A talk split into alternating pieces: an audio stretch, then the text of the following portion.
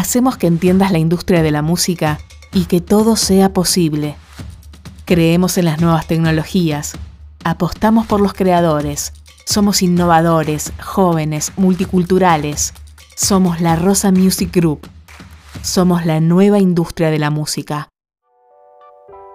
Tipos de acuerdos discográficos. Parte 2.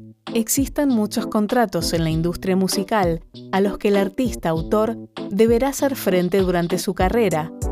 Así que para ponértelo un poquito más fácil, vamos a comentar los más importantes y comunes para que entiendas qué es lo que estás firmando. Contrato 360. El nombre de este contrato ya lo dice todo. Cuando hablamos de una perspectiva de 360 grados, nos referimos a algo que abarca literalmente todo.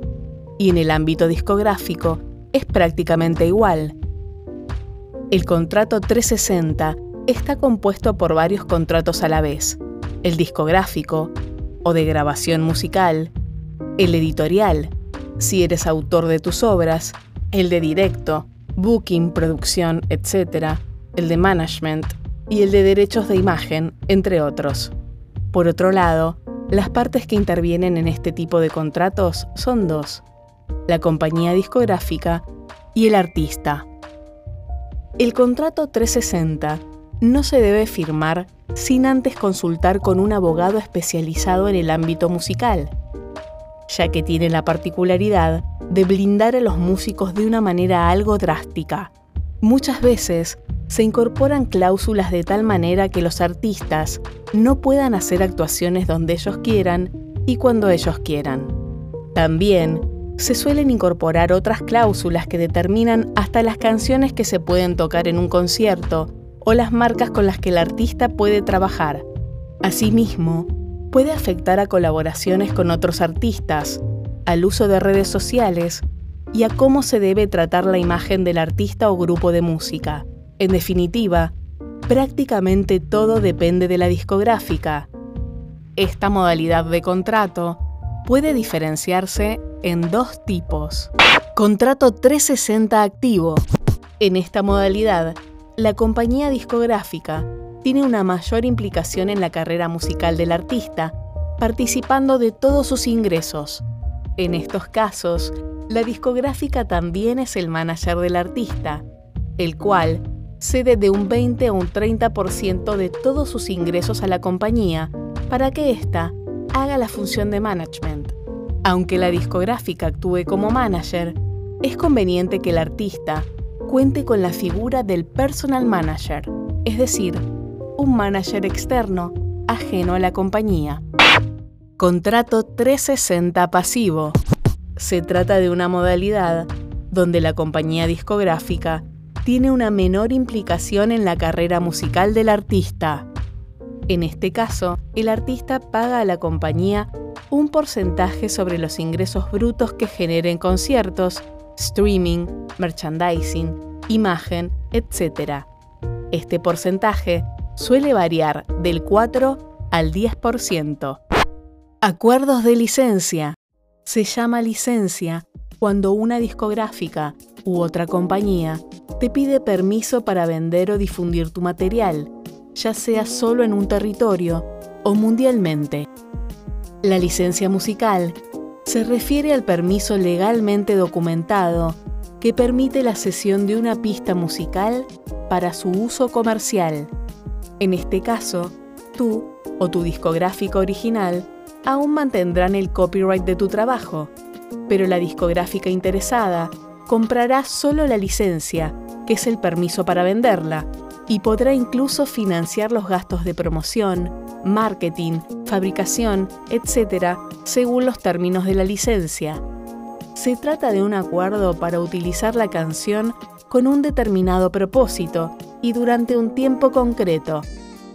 En estos acuerdos se establece, entre otras cosas, lo que se puede y lo que no se puede hacer con una pista musical, cómo se debe utilizar correctamente según el tipo de licencia musical y las cantidades económicas que se percibirán por ceder los derechos comerciales de la canción.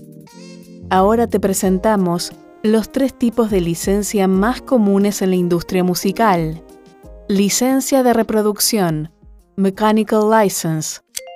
Es aquella licencia que permite a la compañía la fijación, grabación de la obra, en un medio, soporte, que permita su comunicación y la obtención de copias de toda o parte de ella. Es un acto de fijación, por ejemplo, duplicar un disco para su venta, también conocida como licencia mecánica. La licencia de reproducción es la que permite que una canción se pueda reproducir y distribuir en cualquier soporte para un determinado público. Y siempre para realizar un uso exclusivamente privado de la canción. Licencia de comunicación pública, Public Performance License. Se trata de la licencia que permite a la compañía difundir una canción por medio de radio, televisión o conciertos. También conocida como licencia de actuación, es la que permite el uso de una pista musical para su difusión pública. En definitiva, esta licencia será necesaria para reproducir la obra musical en cualquier lugar que sea frecuentado por el público, ya sea en un local, una discoteca, una tienda, un restaurante o cualquier tipo de negocio. Dicho de otro modo, cada vez que alguien reproduzca música para un público, deberá pedir y pagar por esta licencia. Licencia de sincronización, Sync License.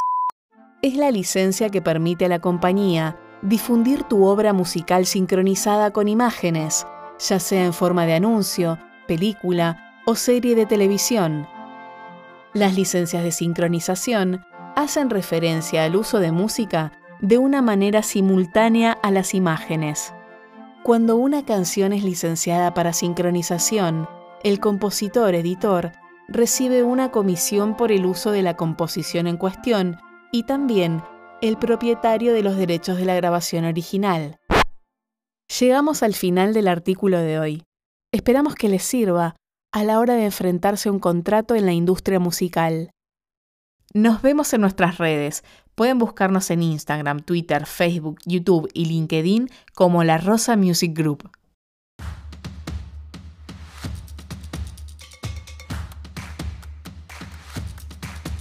Somos La Rosa Music Group. Somos la nueva industria de la música.